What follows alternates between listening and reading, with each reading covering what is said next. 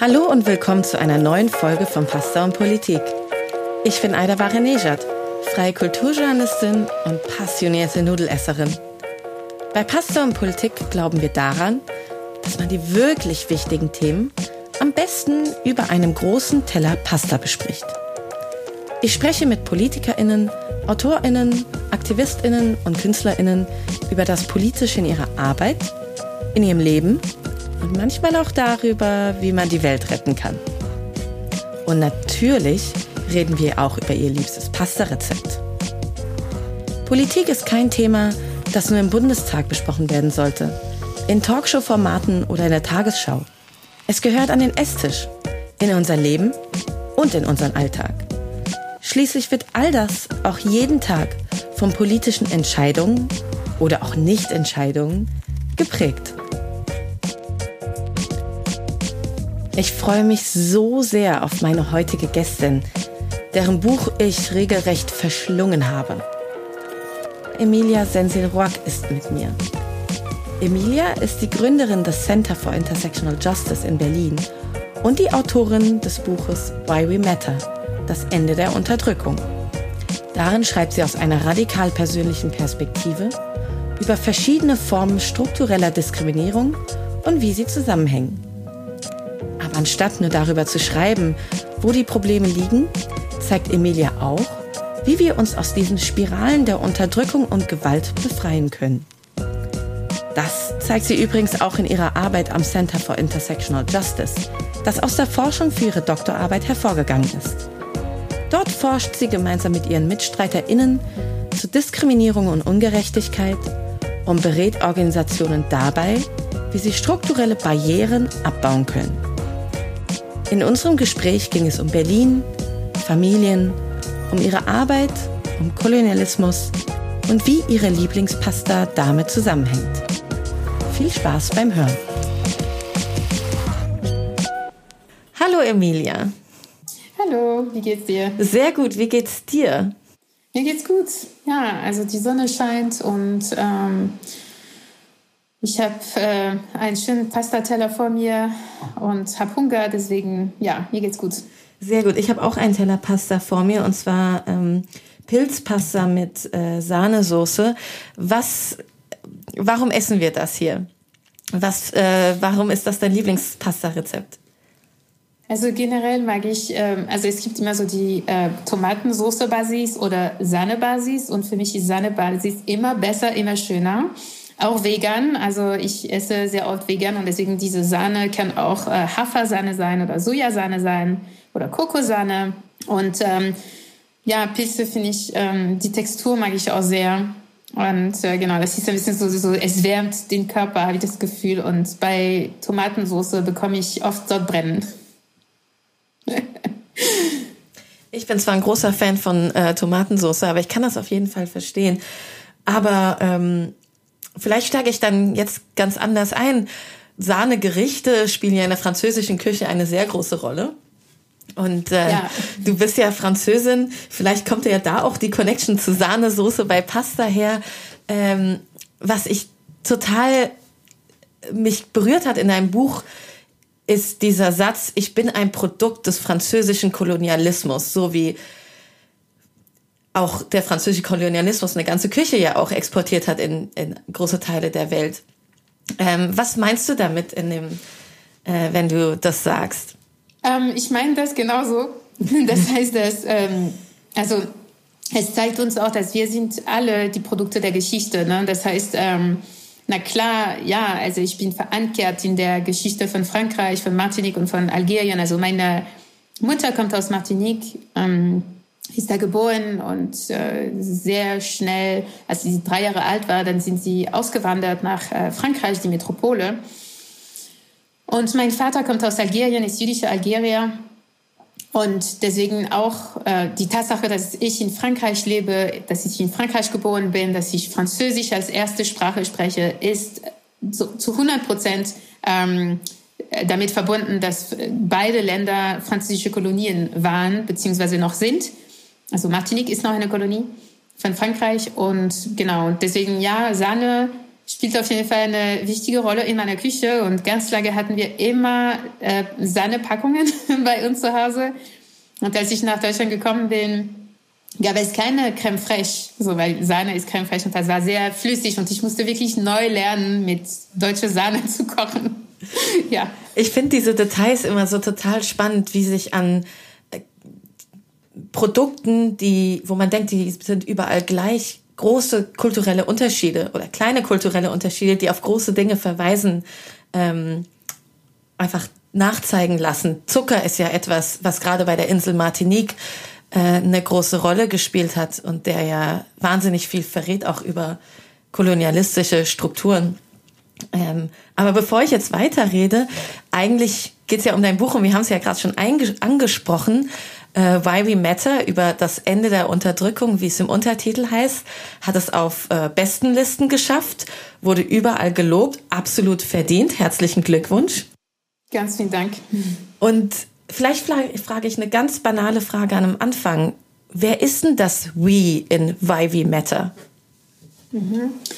Das We, ich wollte, dass es inklusiv ist und ganz wichtig, dass ähm, wir Unterdrückung nicht als individuelles Phänomen verstehen, sondern wirklich als systemisches Phänomen. Und deswegen, we sind alle Menschen, die Prozesse der Entmenschlichung erlebt haben. Das heißt, es ähm, Menschen, die als unterlegen konstruiert wurden und weiterhin werden. Und nochmal, also Menschen, die auch an der Schnittstelle von mehreren Entmenschlichungsprozessen liegen. Das heißt, ähm, ja, wir reden über People of Color, schwarze Menschen, über schwarze, über ähm, Frauen, über non-binary People, Trans People, Queer People, über behinderte Menschen, ähm, auch über ähm, die Arbeiterklasse im Allgemeinen, so und natürlich mit Schnittstellungen. Ne? Also das ist auch ganz wichtig, das auch immer intersektional nachzudenken. Und ähm, das war mir wichtig, in, dass es ein We ist, was auch nicht so klar definiert ist damit Menschen sich auch selbst ansprechen äh, fühlen können oder nicht. Ja, das heißt, dass wenn äh, Leute das Buch nehmen, dann können sie sich äh, an, angesprochen fühlen und dann im Laufe der Lektüre auch merken, ah ja, ich bin tatsächlich gemeint oder oh nee, eigentlich ich bin nicht gemeint. Dass es wirklich auch eine, eine, ein Selbstreflexionsprozess ist, dass, äh, dass es nicht von außen bestimmt wird. Du schreibst in dem Buch auch darüber, welche Rolle Rassismus in deiner eigenen, eigentlich, Anführungszeichen, sehr diversen, beziehungsweise du schreibst transracial, ähm, Familie spielt. Und es gab so einen Satz, der mich total in meinem Innersten getroffen hat. Gesellschaftliche Machtstrukturen schleichen sich bis in unsere intimsten Beziehungen ein, zumeist völlig unbewusst. Ich glaube, das hat mich so getroffen, weil das sehe ich in meinem Umfeld, aber natürlich auch in meinen eigenen sozialen Beziehungen. Was macht das mit uns Menschen?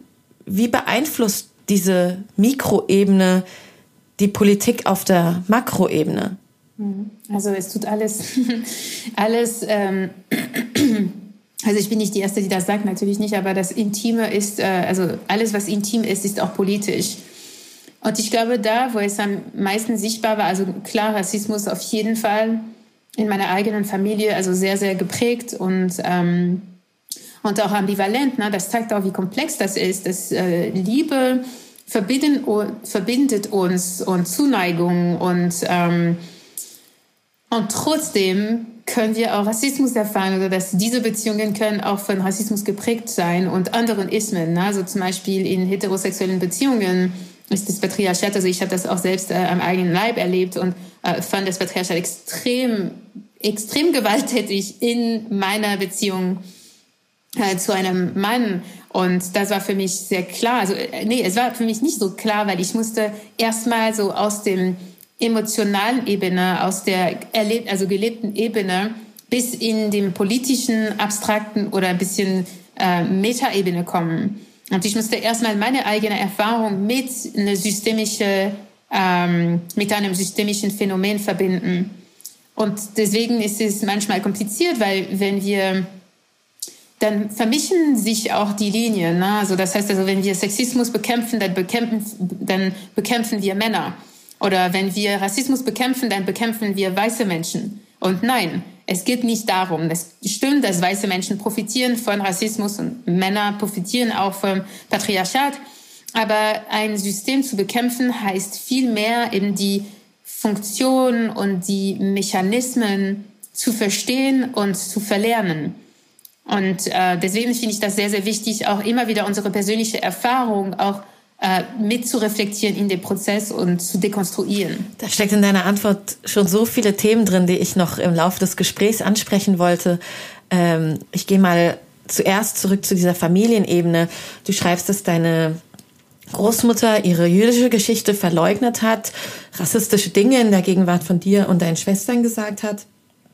Dein Großvater ist oder war aktiv bei der Front National. Das ist, wenn ich mich nicht irre, eine heute sehr erfolgreiche rechte oder man könnte auch sagen rechtsextreme Partei in Frankreich. Und du hast ihn für eine Arte-Dokumentation auch interviewt.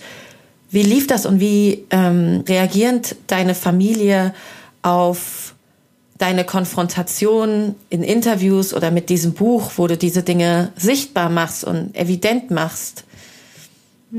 Also erstmal, ja, mein Großvater ist äh, vor drei Monaten gestorben. Mein Beileid. Und Dankeschön. Und ähm, deswegen ist alles vorher passiert. Also diese Arte-Doku war vor einem Jahr kurz vor der, ähm, den Aufbruch von der Corona-Pandemie.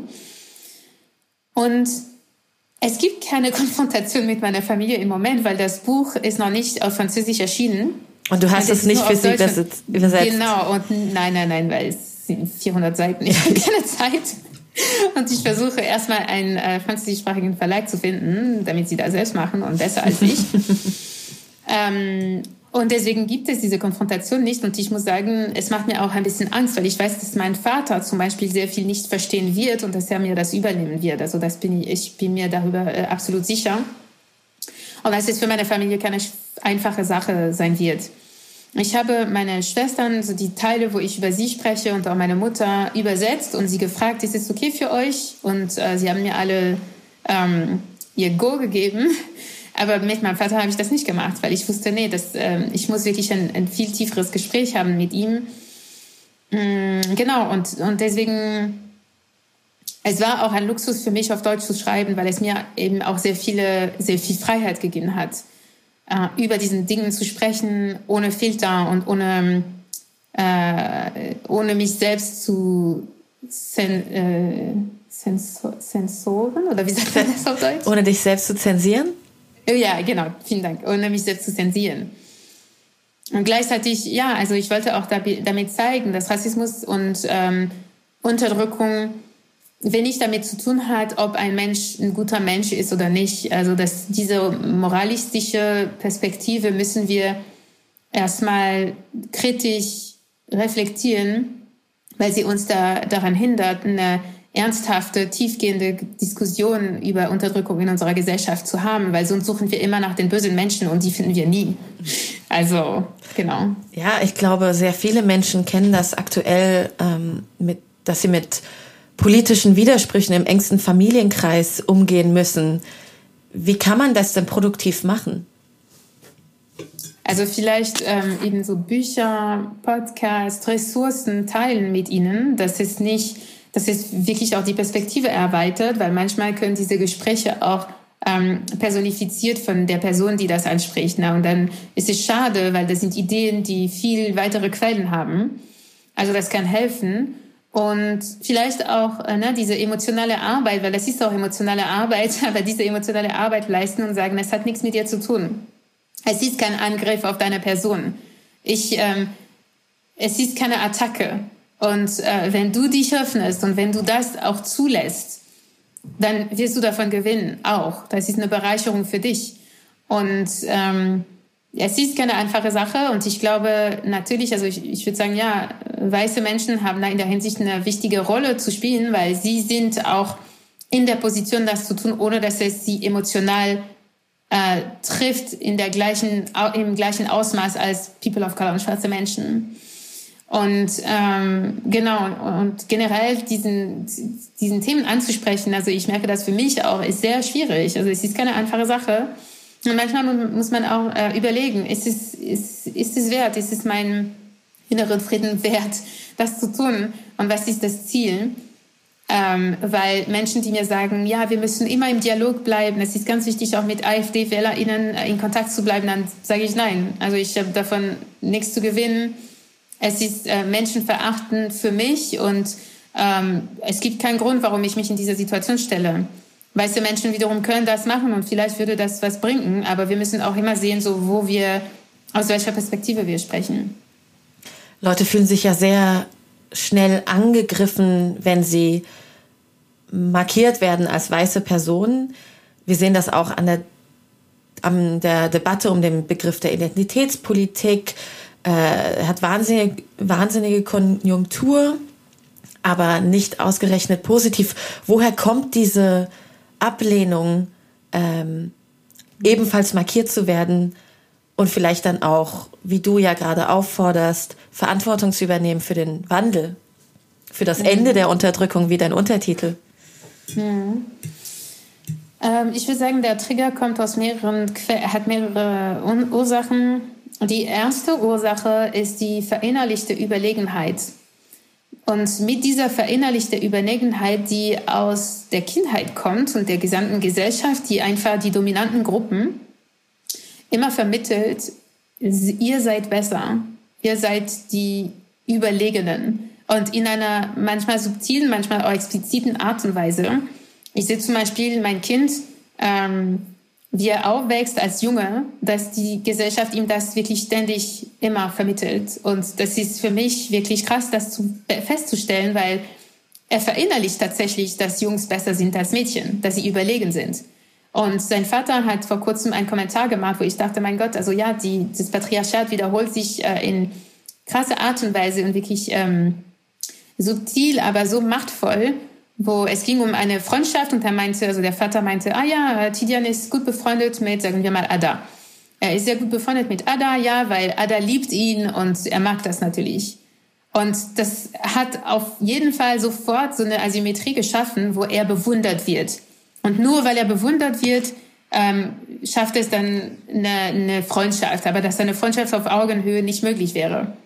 Und ich bin mir sicher, dass es überhaupt nicht stimmt. Das ist eine Projektion von seinem Vater auf ihn und auf diese Freundschaft. Weil als ich dann mit meinem Sohn gesprochen habe, dann war es überhaupt nicht dabei. Ne? Also wenn ich über die Freundschaft er erzählt habe, dann es ging nicht um Bewunderung und um Überlegenheit und ähm, genau. Ähm, und diese Botschaften sind überall. Sie sind äh, in den Medien, sie sind in den Kinderbüchern, in den Liedern, äh, in der Popkultur, überall. Und die Identitätspolitik, also es geht darum, dass eben minorisierten Gruppen, Gruppen, die als unterlegen definiert wurden, Nein sagen. Sie sagen, nein, wir sind nicht unterlegen und wir nehmen genauso viel Platz. Wir stellen uns auf Augenhöhe. Und für die Menschen, die diese äh, Überlegenheit verinnerlicht haben, ist es extrem triggernd. Weil das stellt ihren Wert in Frage. Das stellt ihren Status in Frage. Also ein Wert, der nur im Vergleich zu, zum anderen, in Anführungszeichen, genau, hergestellt genau. wird. Ein, äh, ja, also ein Wert, was davon abhängig ist, äh, wer ist unten. Na, also das heißt, wir messen unser Wert anhand dessen, äh, wie überlegen oder unterlegen wir sind. Das heißt, es ist komplett von dieser Hierarchie abhängig. Und ähm, okay, so das ist das, den ersten Grund. Den zweiten Grund ist, dass man das Gefühl hat, also das ist eine tief sitzende Angst, dass überlegene oder, oder ähm, dominante Gruppen, die Angst haben, dass Gleichheit äh, gleichzusetzen ist mit umgekehrter Unterdrückung. Das heißt, Männer haben das Gefühl und fühlen sich bedroht, also Männer, wenn ich Männer sage, es ist sehr pauschalisierend, aber also die, diejenigen, also die Männer, die sich von ähm, äh, der feministischen Bewegung bedroht fühlen, haben unterschwellig die Angst, dass sie plötzlich in den gleichen Mechanismen ausgesetzt werden, äh, wenn eben die feministische Bewegung erfolgreich ist. Na, das heißt, die haben das Gefühl, okay, das ist nicht Gleichheit für Frauen, sondern es ist Unterdrückung für Männer. Weiße Menschen auch. Sie haben das Gefühl, es geht darum, in der Black Lives Matter Bewegung eben weniger Rechte für Weiße oder umgekehrte Unterdrückung für, ähm, genau. Und, und das ist, ähm, diese unterschwellige Angst sagt auch sehr viel darüber, ähm, über die Wahrnehmung. Das heißt, es, sie sind es bewusst, dass wir in einer ungerechten Welt leben. Sonst würden sie überhaupt keine Angst haben. Aber sie merken, oh Gott, nee, ich will nicht, dass es mir auch passiert. Es gibt ja dieses Gedankenspiel, das du, glaube ich, auch in deinem Buch ähm, erwähnst oder ich vermische Dinge, ähm, dass Leute, die sagen, I don't see color, ich sehe keine Hautfarben, wenn man dann fragt, okay, würdest du mit einem schwarzen Mann tauschen, dann ganz schnell ablehnend reag äh, ja. reagieren. Und ich finde, das fasst das ganz gut auch zusammen, dieses Gedankenspiel, wenn Leute sagen, ja, es ist doch alles gerecht. Und dann merken, ja, nee, mhm. ist es gar nicht. Ja, genau. du hast gerade das Patriarchat äh, erwähnt, äh, etwas, womit wir, glaube ich, alle strugglen. Ähm, insbesondere Frauen und Menschen, die nicht in die althergebrachten Gender-Binaritäten passen. Ähm, und du beschreibst im Buch das Konzept der Zwangsheterosexualität. Was meinst du damit? Ähm, ich meine, dass Heterosexualität ne, wird dargestellt als die natürliche Anziehungskraft, die natürliche äh, Liebe, die natürliche Sexualität. Und deswegen denkt der Und Vater ja, von deinem Sohn, dass äh, die Freundschaft zu einem Mädchen unbedingt heterosexuell ja. sein, konnotiert sein muss. Oder wie? Ja, genau, das ist genau heterosexuell und das ist diese Bewunderung vor allem, ne? dass die Männer werden bewundert. Die werden bewundert, sie werden auf einen Sockel gestellt und das ist die Basis der Liebe, ja. Also das einerseits aber auch, ähm, dass die Heterosexualität ist natürlich, ja, aber andere Sexualitäten auch. Und die Zwangsheterosexualität sagt, es gibt nur eine Art, also die Gesellschaft ähm, äh, pusht uns in diesen Muster und pusht uns dazu zu denken, dass es die einzig mögliche Form der Liebe und der Sexualität ist. Und da sehen wir in allen möglichen, also überall, die, Sexu die Heterosexualität wird auch pro projiziert auf Menschen überall, also in Büchern, in Liedern, in ähm, Filme, äh, in Werbung, in Kunst. Ähm, und deswegen lernen wir das alle Menschen können sich in heterosexuellen Beziehungen projizieren, weil wir lernen das. Das ist das einzige Bild, was wir von Liebe haben. Ähm, und deswegen, alle Menschen, die queer sind, gehen erstmal in einer Phase von, okay, sie müssen es ausprobiert haben. Äh, und deswegen werden auch heterosexuelle Menschen nicht gefragt, ah, wann hast du bemerkt, dass du heterosexuell warst? Oder es wird von ihnen nicht behauptet, wenn sie eine Beziehung haben, also sagen wir, eine Frau ist mit einem Mann zusammen und das klappt nicht, oder sie spürt keine, keine Begehren. Äh, ihr wird nicht gesagt, hm, vielleicht, äh, ja, also, ja, also, du bist bestimmt, wenn es das erste Mal, ne? also wenn es das erste Mal, wenn es nach zehn Mal ist, vielleicht schon, aber es wird nicht behauptet, dass sie eventuell nicht heterosexuell ist, sondern es liegt an dem Mann, es liegt an der Beziehung, es liegt an alles, aber nicht an der, an der sexuellen Orientierung. Und deswegen lernen wir das, um uns eben davon loszulösen, dann müssen wir durch einen Dekonstruktionsprozess gehen. Und wir müssen erstmal die Abnormalität von nicht heterosexuelles Begehren irgendwie verinnerlichen auch. Und die Gesellschaft pusht uns in diese Richtung. Ich sehe das auch mit Kindern, also dass auf Kindern sehr oft, ähm, also vor allem in Frankreich, ich, also ich glaube hier auch auf jeden Fall, aber wenn zwei Kinder, also wenn ein Junge und ein Mädchen sehr gut befreundet sind, dass es irgendwann zu einem Kommentar kommen wird, ah ja, diese beiden, sie werden heiraten, wenn sie größer sind. Oder ah, vielleicht sind sie verliebt. Ähm, und genau, das, sind Art, das, das ist eine Art und Weise, wie eben Heterosexualität projiziert wird. Oder wenn kleine Kinder, wenn gesagt wird, ja, wenn du später einen Mann triffst oder wenn du später eine Frau triffst, mit der oder mit dem du Kinder haben willst.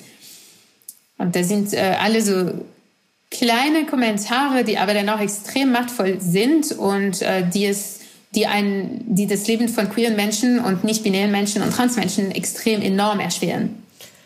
Welches Interesse hat denn die Gesellschaft, dieses, diese Zwangsheterosexualität weiter und weiter fortzuschreiben über die Jahrhunderte und Jahrtausende? Wir sehen das ja auch in der Gesetzeslage in Deutschland zum Beispiel, mhm. ähm, Paragraph 218, 219a, wo Frauen eigentlich, wenn ich jetzt zuspitzen darf, als Gebärmaschinen gesehen werden. Was, was ist das Interesse der Gesellschaft, diese, diese Ungerechtigkeit fortzuschreiben? Mhm. Also es gibt ein gesellschaftliches und wirtschaftliches Interesse und es ist die äh, Fortsetzung des Patriarchats als System.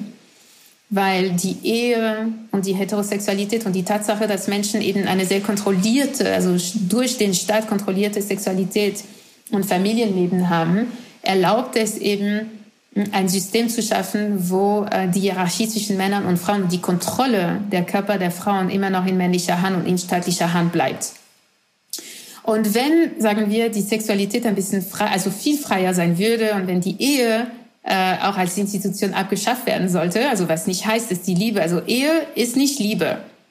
Also es gibt Ehe und Liebe, die zusammenpassen und es gibt auch Liebe, ähm, also die, die sind natürlich verbunden, aber Ehe, die Basis der Ehe ist nicht die Liebe. Es ist sehr, sehr, sehr neu eben diese Idee, dass die Ehe äh, verwurzelt ist in Liebe. Histor die Ehe, historisch gesehen, ja, absolut. Die Ehe, die Ehe ist verwurzelt eben in staatlichen Interessen, in ähm, finanzielle Macht, in finanzielle Stabilität, in, in, in Reproduktion. Und deswegen ist es äh, ganz wichtig, auch das zu, zu, zu verstehen, weil die Heterosexualität erlaubt, also die Zwangsheterosexualität erlaubt es, äh, eben die Sexualität von Frauen zu kontrollieren. Und die Sexualität von Frauen ist sehr, spielt eine sehr wichtige Rolle in unseren Gesellschaften, weil durch sie wird die Nation reproduziert. Die Nation wird reproduziert und das Kapital wird auch reproduziert. Das heißt, dass Männer ähm, in patriarchalen Gesellschaften haben ein Interesse daran, weil sonst wäre ihre Rolle, ich glaube, das kommt auch eben von dieser Angst, ähm, äh, obsolet zu werden oder äh, die Kontrolle zu verlieren. Unser Partner für diese Folge von Pasta und Politik ist Bookbeat. Kennst du das auch? Die Liste der Bücher, die du unbedingt lesen möchtest, wächst und wächst. Aber gerade reicht die Zeit zum Lesen einfach nicht aus? Hast du es schon mal mit Hörbüchern versucht? Du kannst sie nämlich ganz einfach in deinen Alltag integrieren. Mit Bookbeat erhältst du Zugang zu mehr als 100.000 Hörbüchern. Direkt auf deinem Smartphone. Speicher deine Lieblingsbücher in der App unter Meine Bücher und höre immer und überall, auch wenn du mal gerade nicht online bist. Unsere heutige Gästin, die Aktivistin und Politologin Emilia Rock, hat das so wichtige Buch Why We Matter, das Ende der Unterdrückung geschrieben. Darin zeigt sie, auch anhand der Geschichte ihrer eigenen Familie, wie Rassismus und Black Pride, Antisemitismus und Auschwitz, Homofeindlichkeit und Queerness, Patriarchat und Feminismus aufeinanderprallen. Radikal und behutsam zugleich. Dieses Buch ist ein heilsames, inspirierendes Geschenk, sagt Kybra Gümüşay zu By We Matter von Emilia Rock. Bei Bookbeat als ungekürzte Lesung von der Autorin selbst zu hören und eine große Empfehlung des ganzen Edition F-Teams. Erhalt das Edition F Podcast-HörerInnen einen Monat lang Bookbeat Premium gratis unter www.bookbeat.de slash pasta oder alternativ mit dem Rabattcode PASTA.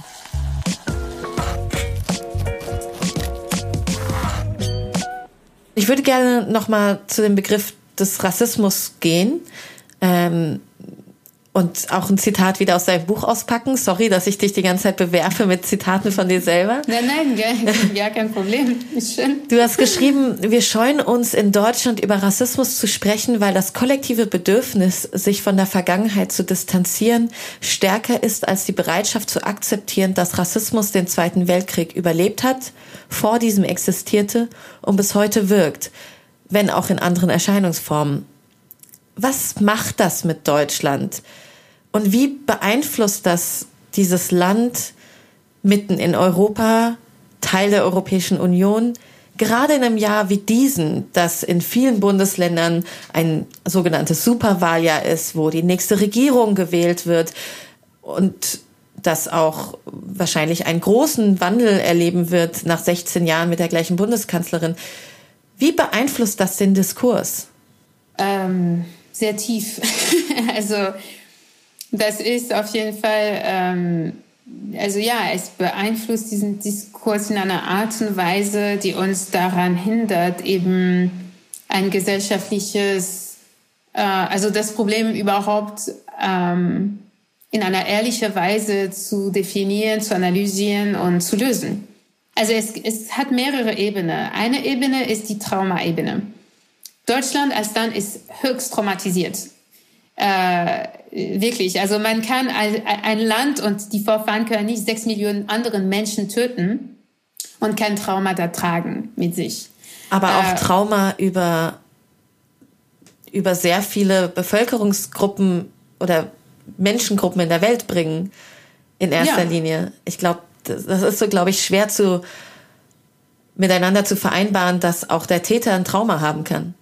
Absolut, absolut. Das heißt, dass die Täter, die Tatsache, dass die Täter auch Traumata tragen, ist etwas, was ein bisschen tabu ist. Also wir, also Trauma generell ist tabu. Wir reden ungern über Trauma ähm, in unserer Gesellschaft, aber die Tatsache, dass äh, eben Täter auch äh, bestimmte Formen von Traumata auch mit sich tragen, muss auch anerkannt werden. Und ein Land, das äh, sich scheut, eben darüber zu sprechen und auch zu merken, was für eine Wirkung hat es bis heute, wird dazu tendieren, eben ähm, mit Schuld, also in Schuld äh, stecken zu bleiben. Das heißt, dass diese Schuld wird ähm, auch, also misplaced, äh, misplaced shame and misplaced guilt sozusagen. Und wir sehen zum Beispiel in, in der, in der jetzigen äh, Israel-Palästina-Debatte, wie äh, tiefgreifend das ist. Das ist, das, äh, es ist eine der einzigen Länder auf der Welt, Deutschland, wo wir keine öffentliche Debatte darüber führen können, über die Politik Israel, über Apartheid, über, ähm, über Diskriminierung, über Unterdrückung, ähm, weil es eben unmöglich ist also, oder weil es eben diese Wunden wieder aufmacht. Und, das, ähm, und, und, und wir so einen Weg gefunden haben hier in Deutschland, um ähm, diese Schuld zu verarbeiten, die meiner Meinung nach komplett falsch ist. Das ist eine Art und Weise, die überhaupt nicht äh, an der Kern des Problems geht und versucht eben durch Scheinarrangements ähm, ähm, über, über diese Schuld zu sprechen. Zum Beispiel zu sagen, ähm, oder, oder die, Un die absolute Unmöglichkeit, über Palästina in Deutschland zu sprechen oder Solidarität gegenüber Palästina zu, auszudrücken, ohne den Antisemitismusvorwurf. Also das ist wirklich weit verbreitet in dieser Debatte. Es gibt so sehr, sehr äh, krasses Silencing eben von palästinensischen äh, Stimmen und auch von jüdischen Stimmen, die sich äh, solidarisieren, ähm, ist für mich ein Symptom davon. Andere Art und also eine andere Erscheinungsform von von eben diese die Art und Weise, wie diese Debatte ähm, läuft hier in Deutschland, ist die, den Umgang mit dem Wort Rasse. Die Tatsache zum Beispiel, dass Deutschland, also ich verstehe, dass Deutschland ähm, mm, eine Abneigung gegenüber des Wortes Rasse hat und das ist absolut verständlich. Aber gleichzeitig ist es für mich extrem naiv und auch problematisch, weil es äh, uns daran hindert, eben die Debatte zu führen darüber, warum Rasse so unbequem ist, warum Rasse so problematisch ist als Begriff. Und stattdessen wollen wir es einfach streichen und sagen, okay, das ist etwas, was zu der Vergangenheit gehört.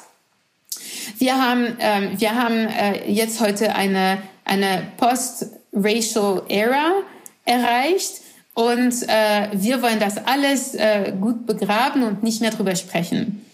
Und deswegen finde ich das problematisch, weil wir sollten gerade in Deutschland uns mit dem Unbehagen, was mit dem Wort Rasse verbunden ist, ähm, auseinandersetzen, anstatt die einfache Lösung zu suchen, okay, wir reden jetzt nicht mehr drüber, es gehört nicht mehr zu unserem Wortgebrauch. Äh, es ist fast schwer darauf zu antworten, weil so viele Dinge in meinem Kopf ähm, gerade Peng, Peng, Peng machen. Ähm. Aber vielleicht kann ich das alles zusammenfassen mit erstens, ich glaube, das Land, dessen EinwohnerInnen, und dazu gehören in diesem Aspekt auch postmigrantische Personen, das bis heute profitiert von der Shoah, vielleicht bei manchen Diskursen still sein sollte. Aber vielleicht ist das auch der Fehler. Vielleicht ist das hier etwas, wo wir äh, anderer Meinung sind. Aber zum anderen die Frage zurück an dich. Aber Deutschland ist doch so stolz auf die Vergangenheitsbewältigung. Die deutsche Vergangenheitsbewältigung ist ja geradezu ein Exportgut ähm, in die Welt. Mhm. Amerikaner, äh, US-Amerikaner sprechen davon und erforschen die deutsche Vergangenheitsbewältigung, wie gut das lief. Ist das etwa nicht wahr? Es ist teilweise wahr. Also das darf man auch nicht wegnehmen von Deutschland. Also Deutschland hat eine sehr gute Arbeit geleistet in dem Bereich, auf jeden Fall. Also das ist, äh, das stimmt. Aber das war eine selektive Arbeit. Das war eine selektive Vergangenheitsbewältigung. Zum Beispiel die Art und Weise, wie mit den äh, Poralmos, also das, die, die Schwanden Roma und Sinti, äh, hier in Deutschland äh, verarbeitet wurde, zeigt auch wirklich die Doppelmoral und diese, diese, diese eklatante Un Ungleichgewicht, die, ähm, die, also die auch wenig mit den Anzahl der äh, Opfer zu tun hat, weil man könnte sagen, aber das waren viel weniger Opfer. Das stimmt, aber proportionell ähm, war, war, war das desaströs für die äh, Romnia und Sinteser hier in Deutschland. Das heißt, dass ähm, durch die 500.000 Roma und Sinti, die ermordet wurden, war ein Riesenteil der Gesamtcommunity äh, hier in Europa wurde wirklich vernichtet, äh, über 80 Prozent. Äh, und die Tatsache, dass ähm, Deutschland erst in 2012 ein offizielles Denkmal für die Romja und Sintesa, die ermordete Romja und Sintesa errichtet hat, zeigt auch sehr viel. Die Tatsache, dass Deutschland auch das Genozid an den Nama und Herero nicht anerkannt hat und auch keine äh, Wiedergutmachung bezahlt hat, ist auch noch ein Zeichen davon. Die Tatsache, dass die Kolonialgeschichte von Deutschland kaum diskutiert wird, dass kaum Menschen hier in Deutschland dessen bewusst sind, dass äh, Deutschland auch Kolonien hatte, ist auch ein Zeichen dafür. Deshalb ja, aber diesen Standard muss auch äh, erhöht werden an allen anderen ähm, Ereignissen und, äh, und auch eben diese Hierarchisierung von unterschiedlichen Opfern äh, muss auch besprochen werden, weil es tatsächlich stattfindet hier in Deutschland. Ich stimme dir da absolut zu. Und falls es gerade im Audio nicht klar war, ich meinte das natürlich äh, ironisch, dass Deutschland mhm, das so ja, großartig klar. gemacht mhm. hat, weil ich, ich, wie gesagt, ich stimme dir total zu und ich finde den Begriff des selektiven ähm, Vergangenheitsbewältigung sehr hilfreich. Äh, vielen Dank dafür. Ähm, gut, dass du Kolonialismus angesprochen hast. Das kommen wir so ein bisschen zurück zum Anfang des Gesprächs. Ähm, und ich bin da ganz bei dir. Wir sprechen in Deutschland viel zu wenig darüber. Ich habe zum Beispiel in der Schule nichts darüber gelernt und erst später durch irgendwie Romane und Erzählungen. Ähm, ich hatte eine Freundin, die nach, nach Namibia gegangen ist, wo sie eine Tante hatte und es mir erzählt hat, wie da deutsche Familien bis heute einfach ein komplett deutsches Leben leben. Und ich fand das damals weird, aber ich hatte keine Sprache, um damit umzugehen. In Frankreich ist der Diskurs ja komplett anders. Ähm, kaum jemand weiß es besser als du, ähm, sowohl auf professioneller als auch auf persönlicher Ebene. Können wir etwas lernen durch den Blick rüber nach Frankreich? Nein. Nein, Frankreich äh, hat eine katastrophale äh, Verarbeitung von der Vergangenheit. Also wirklich, das ist äh, katastrophal und ich sage das wirklich, ähm, also auch ohne Hemmung weil ähm, es wird nicht kritisch über den Kolonialismus gesprochen. Also es gibt noch äh, im Mainstream-Diskurs sehr viele Strände, die eben Kolonialismus als positive äh, Geschichte oder Geschichtsabschnitt sehen. Und ähm, der systemische Rassismus in Frankreich ist noch so geprägt, dass äh, auch wenn es anerkannt wird, dass Frankreich eine Kolonialmacht war und beziehungsweise bleibt, ähm, ist die Bewältigung der Vergangenheit äh, überhaupt nicht vorbildhaft, äh, gar nicht. Also zum Beispiel in den Schulbüchern ist es immer noch, ähm, wird immer noch nicht komplett und vollständig und aus äh, multiplen Perspektiven über die Sklaverei gesprochen, ganz zu schweigen von, der, von dem Kolonialismus. Deswegen, es gibt noch ähm, sehr, sehr viel zu tun und es wäre eher umgekehrt, dass, dort, dass Frankreich nach Deutschland gucken könnte, in manchen Hinsichten. Also ich bin da auch vorsichtig ähm, aber ja, es muss noch sehr viel getan werden. Oder zum Beispiel die Tatsache, dass mein Buch, also wir arbeiten jetzt mit dem Verlag, um mein Buch in Frankreich auf Französisch zu veröffentlichen. Und die Resistenz, die da existiert, ist wirklich ähm, also auch sehr symptomatisch davon. Also die Gründen für die Ablehnung von manchen Verlagen hat, äh, also ich zitiere, sie sagen, Frankreich ist nicht bereit für eine Debatte über Rassismus. Und dann fragt sich man, aber über welches Frankreich reden wir? Es gibt sehr viele Leute in Frankreich, die bereit dafür sind.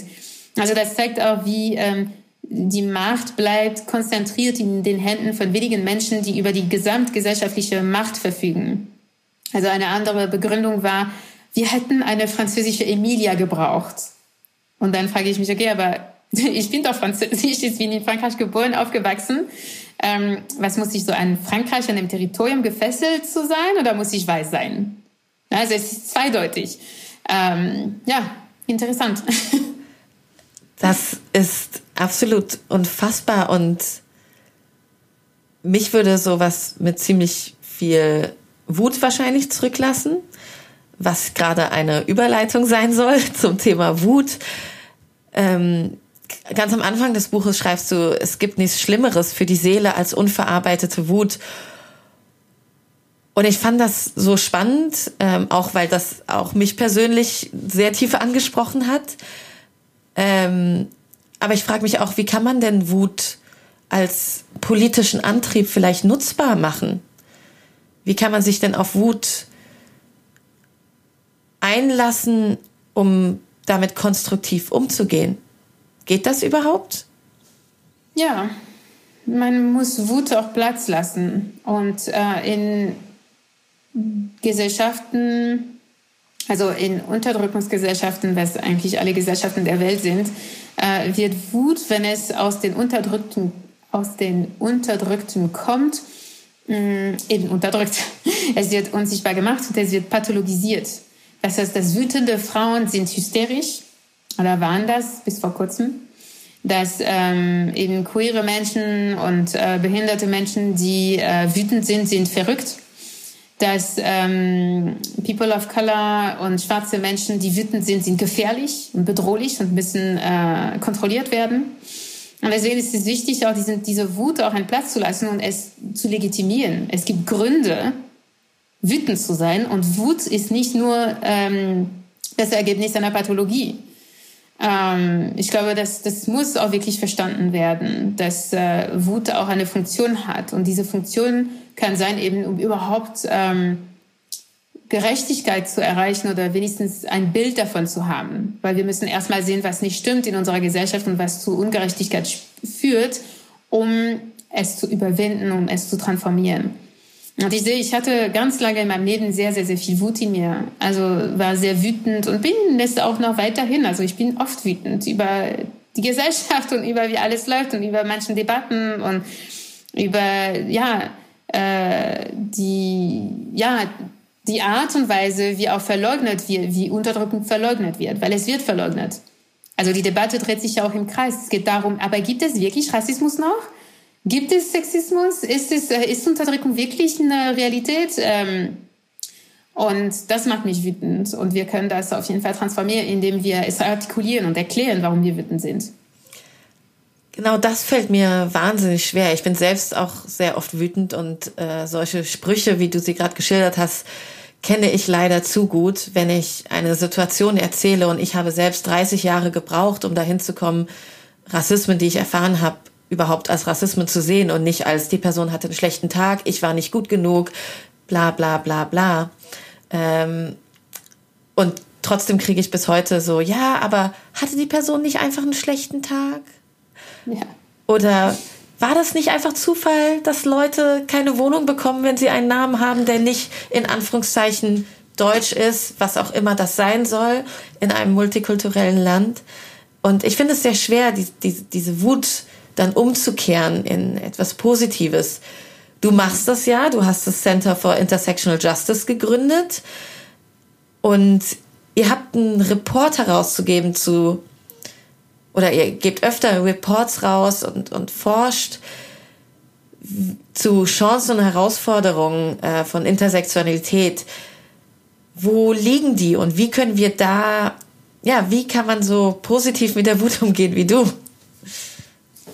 Naja, ich würde auch nicht äh, behaupten, dass ich gut mit meiner Wut umgehe, immer. Also das nicht. Äh, aber Wut äh, dreht sich auch meistens gegen uns selbst, vor allem wenn es Menschen sind, die keine also Gruppen, ich würde das auf Gruppen bezeichnen, äh, be beziehen, die keine gesellschaftliche Macht haben.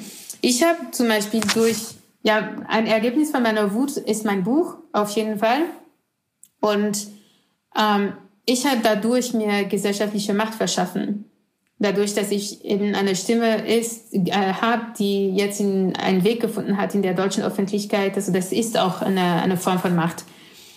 Und die Chancen davon ist einfach, dass niemand gewinnt durch unterdrückende äh, Gesellschaften. Wir haben das Gefühl, dass doch und klar, auf materieller Ebene, ähm, zum Beispiel Männer gewinnen im Patriarchat, weiße Menschen gewinnen in der weißen Vorherrschaft, ähm, äh, nicht äh, behinderte Menschen gewinnen in ableistischen Gesellschaften, klar. Aber weil wir uns nur und exklusiv auf die materielle Ebene beziehen, also fokussieren und nicht auf der mh, mm, seelischen Ebene, so was auch weiterhin viel, viel größer ist. Und Männer leiden auch unter dem Patriarchat. Und weiße Menschen, und ich würde das wirklich sagen, leiden auch unter der weißen Vorherrschaft. Wenn wir jetzt betrachten, wie viele Traumata die Deutschen haben, aufgrund der weißen Vorherrschaft, dann würde ich sagen, ja, die Seelen sind äh, wirklich auf jeden Fall verletzt und leiden darunter. Aber weil unsere Gesellschaften komplett, ähm, also diese Ebene komplett ausblenden, dann ist es sehr schwierig, das auch zu sehen. Ähm, ja, und also ich, ich rede auch viel darüber im letzten Kapitel des Buches, über eben das Ende der Unterdrückung, wo ich das auch sage. Es ist äh, etwas, was für uns alle positiv ist. Die Überwindung von diesen Unterdrückungssystemen und nicht nur für die Unterdrückten. Ja, das hat mir wirklich so ein bisschen Hoffnung gegeben, äh, dieses letzte Kapitel, weil einerseits fragt man sich, na ja, wenn Unterdrückung uns allen schadet, warum haben wir sie nicht abgeschafft? Andererseits, da hängt ja so viel dran. Äh, müssen wir den Kapitalismus erst abschaffen, um die Unterdrückung abzuschaffen? Oder umgekehrt? Und wo fängt man an und wo hört es auf? Ich glaube, viele Menschen fühlen sich machtlos gegenüber diesem riesigen Bergmassiv, ähm, dem man gegenübersteht, wenn man anfängt, sich der Unterdrückung als System klar zu werden. Wie hm. schöpft man weiter Hoffnung und die Kraft weiterzumachen? Das ist eine gute Frage. Ich würde sagen, weil, also man sieht auch, dass es, also ich spüre persönlich, dass es immer mehr, ähm, also es, wir sind, glaube ich, mitten in einem kollektiven Bewusstseinswandel. Und aus diesem kollektiven Bewusstseinswandel, also ich spüre es, ich spüre, dass es unterwegs ist. Und klar, es geht auch einher mit krasser Widerstand und auch Ablehnung. Und also die jetzige Debatte über Identitätspolitik ist in der Hinsicht sehr ähm, äh, also symptomatisch davon. Aber das passiert. Und das ist also, ich persönlich habe auch keine Wahl. Also es ist wirklich etwas, ich könnte mir nicht vorstellen, keine Hoffnung mehr zu haben und mir zu denken, okay, so ist es jetzt. Also es kommt auch mit einer gewissen Akzeptanz und das ist, glaube ich, nötig. Aber für mich die Tatsache auch, und das muss ich auch wirklich sagen, dass ich sehr spirituell bin, äh, hilft mir. Also ich könnte mir auch ein Leben ohne Spiritualität gar nicht vorstellen. Äh, und ich weiß nicht, wie das ist für Menschen, die wirklich nur in dieser materiellen Welt ähm, äh, eine Anknüpfung finden. Aber für mich persönlich hilft es äh, unheimlich. Was hat dich nach Berlin gebracht? Mm, also das war sehr intuitiv. Ähm, ich hatte, ich hatte gerade in, äh, ein Jahr in London verbracht und hatte die Möglichkeit, nach Deutschland zu kommen. Und in dem Formular gab es drei Wahlmöglichkeiten, also drei Städten. Und ich habe Wahl Nummer eins Berlin, Nummer zwei Berlin, Nummer drei Berlin. Und ich war mir sehr klar, ich wollte nach Berlin. Also es war wirklich die Stadt, wo ich hingehen wollte. Ähm, und als ich angekommen bin, habe ich mich sofort zu Hause gefühlt. Ich habe mich sofort wohl gefühlt hier und äh, bin dann geblieben, auch wenn es überhaupt nicht der Plan war. Und im Laufe der Jahre, also als ich äh, schon sechs Jahre hier gelebt habe, dann habe ich erfahren, dass meine Großtante deutsch war. Sie war deutsch-jüdisch und mein, der Teil der Familie, wir dachten immer, dass sie Ashkenazi-Polnisch-Juden waren. Und dann hat es sich ergeben, dass sie eigentlich Deutsch-Juden waren. Und ich habe wirklich so eine, Ver eine, eine Verwobenheit von unserem Schicksale auch gesehen. Äh, ich rede auch darüber teilweise im Buch. Und wo, als ich diese, ich hatte eine Postkarte gefunden mit einem Foto von ihr und sie hat darauf auf Deutsch geschrieben und das war klar, dass sie in Deutschland gelebt hat. Und als ich meiner Mutter das erzählt habe, dann meinte sie, wie schön, also sie wurde ermordet in der Shoah, als sie ungefähr 20 Jahre alt war. Und meine Mutter meinte, ah, wie schön, du bist hier, um Lenas äh, Leben zu reparieren, damit du das heilen kannst. Alles, was sie nicht haben konnte, kannst du erleben. Du kannst hier einen Job haben, Freundschaften äh, bauen, dich sicher fühlen und auch äh, Kinder kriegen Äh, und genau, und da sehe ich äh, auch so, ich würde auf jeden Fall sagen, dass ich diese, diese Verbindung sehr stark spüre. Danke, dass du es mit uns teilst. Ähm, eine letzte Frage zum Abschluss. Wenn du mit einer Person aus der politischen Zeitgeschichte, lebendig oder tot, einen Teller Pasta essen könntest, wer wäre es? Uff, ähm, mein Gott, das ist eine sehr schwierige Frage. Ähm, also jetzt, ich würde sagen, so jetzt so ganz spontan fällt mir Rosa Luxemburg ein. Aber also das wäre sie, das wäre auch Audre Lorde, glaube ich. Auf jeden Fall. Ähm, Zwei Menschen, die auf jeden Fall auch in Berlin gelebt haben. Ja, das stimmt. Witzig, ne? Und würdest ja. du ihnen auch Sahne, äh, Pasta mit Sahnesoße äh, auf den Tisch stellen? Nee, ich glaube, ich würde Reis äh, kochen. Reis ist mein, also ich, ein Reisgericht.